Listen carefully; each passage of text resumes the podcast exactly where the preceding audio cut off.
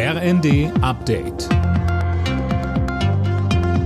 Stündlich neu. Auf den Punkt informiert. Ich bin Nanju Kuhlmann. Guten Abend. Den Kampfpanzer Leopard 2 will Deutschland bereits in die Ukraine schicken und nun auch den Vorgänger Leopard 1.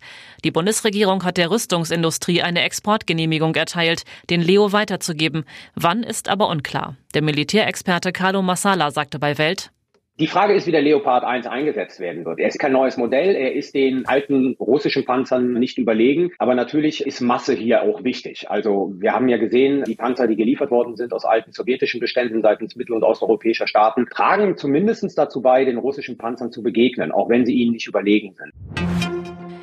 EU-Kommissionschefin von der Leyen sieht keinen festen Zeitplan für einen EU-Beitritt der Ukraine. Beim Gipfeltreffen in Kiew bekräftigte sie, bevor verhandelt werden kann, müsse die Ukraine einige Voraussetzungen erfüllen. Dazu zählt etwa ein stärkeres Vorgehen gegen Korruption. Wer sich bei Gebrauchtwarenplattformen öfter mal was dazu verdient, sollte das Steuerexperten zufolge lieber dokumentieren. Grund, die Portale sind jetzt gesetzlich verpflichtet, private Verkäufe ans Finanzamt zu melden, wenn die mehr als 30 Artikel im Jahr verkaufen oder über 2000 Euro machen. Mit persönlichen Treffen und Barzahlung kann man das übrigens umgehen, so Pierre Dubois von eBay Kleinanzeigen. Und auf Gebrauchtverkäufe zahlt man ohnehin in der Regel keine Steuer. Beispielsweise das alte Smartphone, was ich vor vielen Jahren gekauft, dann genutzt habe.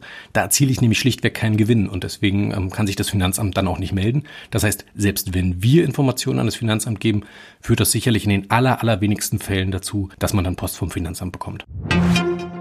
Die USA sprechen von Spionage, China streitet das ab.